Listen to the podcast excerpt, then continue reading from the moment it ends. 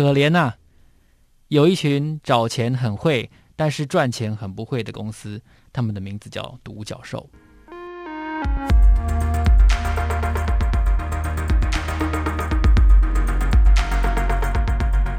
大家好，我是周启源，欢迎收听 Money Talk。大家好，我是海咪，在这边跟启源哥一起聊聊最近的财经新闻。海咪，你以后会怎么找工作？你说要找大公司还是新创公司吗？对啊，你找工作的原则是什么？其实我之前有在新创公司工作过，前两家都算是新创公司。多新呢、啊？非常新诶、欸，那个大概成立两三年而已。哦，那真的还蛮新的。对，而且规模也不大。不过我觉得新创公司的好处可能就是，因为我那时候是以新人的身份进去的，所以我觉得可以学到的东西很多。因为新创公司的人通常没有这么充足。所以分工就不会这么仔细，那你就可以尝试很多不同的事情，然后你很多事情也是有权利去决定的。我觉得对一开始来说是一个很好的训练，但它的缺点就是，我觉得新创公司的老板就是主管们可能因为也比较没有这么有经验，所以他们带人的方式是比较生疏的。对，所以我觉得这是新创公司的优缺点。但我，所以我以后。应该会找，还是因为已经尝试过新创公司，所以还是可能会往大公司找。大公司跟新创公司到底要选哪一个？其实一直以来都是职涯中很 FAQ 的一个问题，也是大家热切讨论的焦点。那今天我们要找的这个主题呢，其实就跟公司有关，跟找工作有关，但是。又不是那么职场导向，我们毕竟我们不是 career 杂志，我们是 money talk，所以我们要谈的是跟赚钱有关的事情，也就是独角兽，特别是那些我刚刚提到赚不了钱的独角兽，可怜呐、啊！为什么可怜呢？因为独角兽上市之后，我们会觉得说，上市之前它是白马王子，上市之后应该也是吧？不过。有的时候，就像如果你有听我们之前的节目的话，你就知道我们有做过一集，就是谁说骑白马的都是王子。你看 Under Armour 曾经创过连续二十六季惊人的营收记录，但是其实原来它是靠财报美化来达成的。所以很多时候独角兽并不如你想象。对，我觉得说到不赚钱的独角兽，我的脑袋里马上跑出来的就是 Uber 跟 Lyft。大大家都是想到这两家，可见他们两个实在太深植人心了。对，不过 Uber 一开始我是真的觉得他非常成功，不过到最近他好像是不是是因为疫情的关系吗？还是因为什么关系？它的股价是一路往下跌的。我认为在股市当中，特别是这样子比较大的公司，通常难免会跟着指数走。也就是说，今天大盘跌，它就跌；涨，大盘涨，它就涨。所以。不容易摆脱这样一个趋势，因为毕竟它的体积很大，它有很多法人的股东。但是以 Uber 跟 Lyft 来说，它好像跟大家的期待会越来越远，或者说它到底能不能够好好的赚钱活下去，这都要都是一个问号。不过我一开始我觉得 Lyft 是不是有点就是像学 Uber 的感觉？因为 Lyft 是比 Uber 晚出来蛮多的，然后那个时候。我想说，这个市场是不是因为还没有饱和，所以 Lyft 又跟着出来？但现在就是两个有点像是一起坠落的感觉。我们提到独角兽的时候，一定会提到有一个很有钱，然后看起来就是低调富豪的人，叫做孙正义。可是孙正义的愿景基金 Vision Fund 从二零一七年成立之后到现在。很遗憾的，可怜啊！这句话又要再说一次。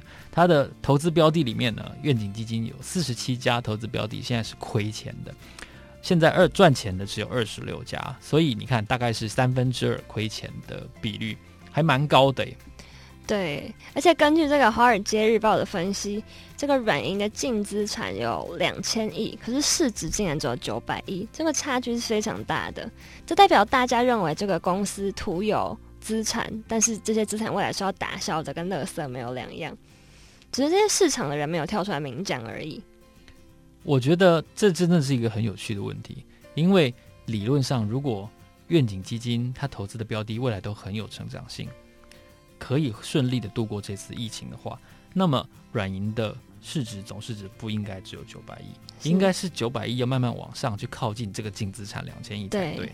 对那现在如果说软银的市值都大致维持在九百亿上下不动的话，那就表示资金肯这个投资人肯定说软银未来这个净资产是要打消很大部分的。对，所以还有一个问题就在于说，愿景基金当初筹资的时候，有百分之四十左右，也是《华尔街日报》解释的，大概是以特别股的形式募来的。特别股要成立，它必须要承诺投资人要配息，而且它这个配息也蛮高，要配百分之七哦。对，所以愿景基金每年的特别股要配百分之七的股息，可是它现在还是亏钱的哦。对，所以它就算不赚钱，也还是要一直付钱出去。对，可是我们也买不到这种特别股啊，因为这个都是沙乌地主权基金。这种百亿美元等级的法人在认购的。对，那为什么孙正义投投资的这些独角兽最近很多都崩溃了？我觉得很多人会说，可能就是因为疫情的关系，这些新创产业可能被重击了，所以才会崩溃。是，我们不能否认说疫情它当然有很大的影响，可是我觉得他刚刚说这个比例上来说，四十七家都是亏的，对，这个比例上其实非常显著的差距的。我觉得那可能会不会是？孙正义在挑选这些要投资的新创公司的时候是有问题的，他可能有些观念上是跟现实是有差距的，所以才会造成这些亏损。以前我我没有创过业，但是以前我曾经访问过一些做的成绩相当不错的投资人，他们有分析说，通常新创公司最后做不下去，一个很重要的原因就是你并没有解决，你并没有抓住用户迫切需要的痛点。这是中国大陆的用语，也就是说，这些客户并没有真的需要你，迫切的需要你，你只是解决了一个你自认为好像很重要的题目。是，但这就好像，嗯，如果把乒乓球拍变成电蚊拍，也当也也你就不用再买一支电蚊拍，你就直接拿乒乓球拍来电蚊子。可是，真的有人需要这种东西吗？是。那如果不需要的话，这个新创公司当然就做不下去了。而且我觉得新创公司是不是常常，虽然它的企划案、它的构想可能是很好的，所以一开始筹资也很顺利，可是其实它并没有把它实现成真正专案的一个实现的能力。我觉得你讲的非常好，就是从零到一的路上，很多新创公司都有一个很好的蓝图，对，因为他们很会做 PPT，他们很会做电梯简报，很会 pitching，是可是呢，他们要做的那件事情，他们真的有做到吗？对，那他们他们把团队搞成什么样作为代价来来达到他们要说的这个商业的目标？我为什么说把团队搞成什么样？因为在好几个例子里面，包括就拿我们刚才提到的，就以 Uber 来说了，Uber 为什么创办人卡拉尼克他连上市敲钟他都没去？因为他在任内公司长年以来爆发的这个大规模性骚扰。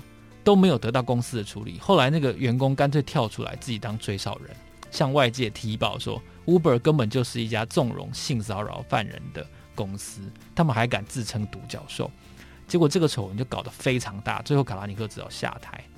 对，我觉得新创公司就像我刚刚一开始提到的，我觉得可能他们的很多主管或者是高阶的一些阶层，他们其实是没有经验的，所以他们在带人或者是经营公司上会有很大的。问题或者是疑虑，像我们知道，WeWork 在之前他宣布要裁人之后，竟然就是刚说完我要裁员了，可是就马上办了一个大派对，在公司顶楼，然后花了大笔的钱开趴。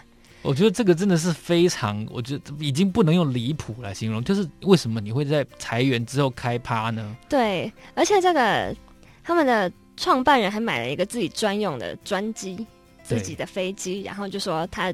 要买这个飞机是因为他要去谈业务，我觉得这才是非常夸张。如果你很有钱就算了，可是你那个时候是没有钱，你还要裁员的时候，哎。然后 WeWork 在融资与上市失利，几乎很很少基础投资人愿意认购他的上市股权的时候，他的上市就破局了，而且他马上就面临了财务危机。这表示说，其实他的现金流是非常有问题。他只要一个环节出问题，这家公司可能就会挂掉。后来软银为了保护他的投资。他决定要更换整个经营团队，以 Adam Newman 这个创办人为核心的团队。结果 Adam Newman 他不愿意下台，最后软银付了他十亿美金的赎，类似赎金的一笔款项，然后让他交付他交换他的特别股，然后交换他的经营权、他的董事的席位。最后他总共拿了十七亿美元。各位听众朋友，所有我们听到这集的人。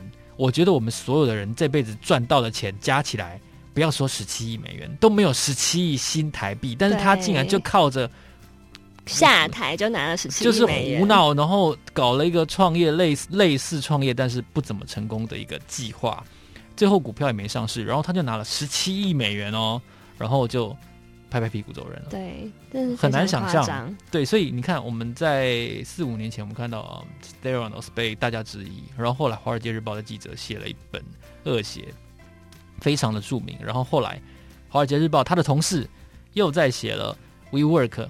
历来的各种荒诞的创业路上的故事，包括他的老婆也是 WeWork 的高层。他老婆说：“我不喜欢公司某些员工散发出来的能量，负能量。他”他他是用“能量”这个字哦。宗教的然后说法，然后这些人就被 fire 了。然后另外还有一个很奇怪的事情，就是 Adam Neumann 强迫很多公司员工吃素，结果他被员工发现他竟然在偷偷吃肉。然后你就会发现，这新创公司到底在干嘛？这些公司到底在干嘛的？而且他们好像完全。不在乎所谓的劳工权益，是还有公司治理。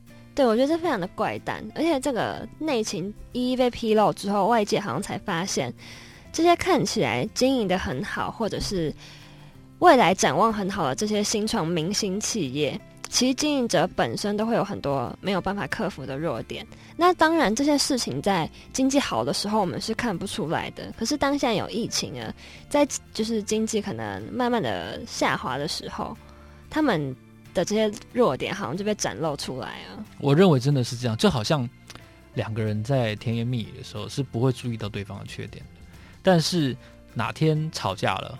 你晚上都不把马桶盖放下来，然后我都会坐在马桶上面。然后你白天都不刷牙，然后嘴巴都很臭，这些话都会慢慢的跑出来。我们叫做修修眉不后尾嘛。所以在逆境的时候，相骂无好话。你看起来好像不太不太懂台语这样子，就是相骂无好话。所以我们碰到逆境，我们一定会压力越来越大，然后就会想要怪对方。对，所以。新创一定是在就是二零二零年的春天这种时候，你会感觉到原来自己是有这么多缺点。所以现在对新创来说，他们的蜜月期已经结束了，然后他们的缺点已经要慢慢被大家看到。对，一次全部揭露这样子。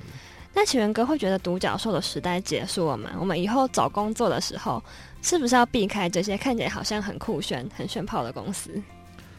我认为其实独角兽的机会很多，但它的机会不会是。以前，比如说 Spotify 啊那样子，它可以一路撑到股票上市，成为独立公司 Spotify 其实就算是很成功的新创公司。对对对。然后，比如说举例来说，像 IG 不就被收购了嘛？对。然后像 Snapchat，它中间也中经历过一段的波折。对。很多独角兽其实它最后会成为大公司的一部分，而不是以独立的形式存在在。所以还是要帮。新创公司平反一下，其实不是每个好像都像刚刚我们说的这些 WeWork 或者是 Theranos 一样，这些只有光鲜亮丽的外表，可是完全没有内涵的公司一样。我对我认同，因为毕竟还是有非常多很认真、很拼命的创业家在这个领域里面努力着。对，而且我觉得像 Zoom，他应该也是算是一个成功。他也真的是挺成功的。对，他也没有想到今年会爆发疫情，然后帮了他超大一把，然后让他这一季财报就整个喷飞这样子。是，对。有“喷飞”两个字讲超用力没？希望大家没有听出来。对，然后如果我觉得你想对某些新创公司，像我就认识一两个年轻人，他们真的超积极，想要进去那些公司，然后哪怕是做很低薪的工作也 OK。如果你有这样子的想法的话，我认为你应该要注意几个点。第一个就是你可能要了解一下这个经营团队，说他们是大概大概什么时候可以赚钱，不要说确定啊，大概什么时候可以赚钱，因为毕竟现在经济不是很好。如果说一直不赚钱的公司，其实你待着哦，第一个没保障，而且第二个没尊严，你知道吗？就是企业本来就是要赚钱呐、啊，那企业一直不赚钱，不是这个业务有问题，就是你们公司太大，可能需要裁员，所以它终究会有一些痛苦的转型。然后第二个是，我觉得这个海蜜真的一定要记下来，就是公司有没有一些很奇怪的文化，像我刚刚讲到，有没有有没有吃素？对，有没有人会看你跟创办人的星座合不合啦？哎，不要笑我，真的。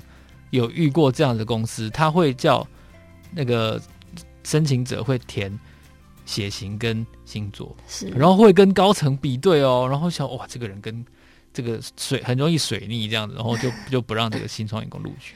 是，但我觉得刚刚说到薪水的部分，其实新创公司给的薪水好像都不低。我觉得他们可能是因为对自己很有自信，会觉得自己未来有的展望很好，可能有一天他们就会发财。他们通常都会给员工蛮好的福利，可是最后如果没有好的成果的话，那个公司就直接倒了，所以是非常没有保障的。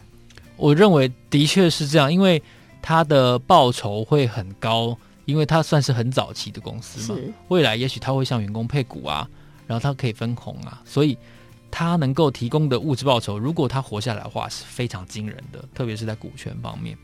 但相对的，他死亡率很高，这就是我们讲说高风险高报酬。对，我刚刚想到这个词。对啊，因为很多人都会觉得说，我要安稳到老，但是又要年薪百万，有这么好的事情吗？不可能的。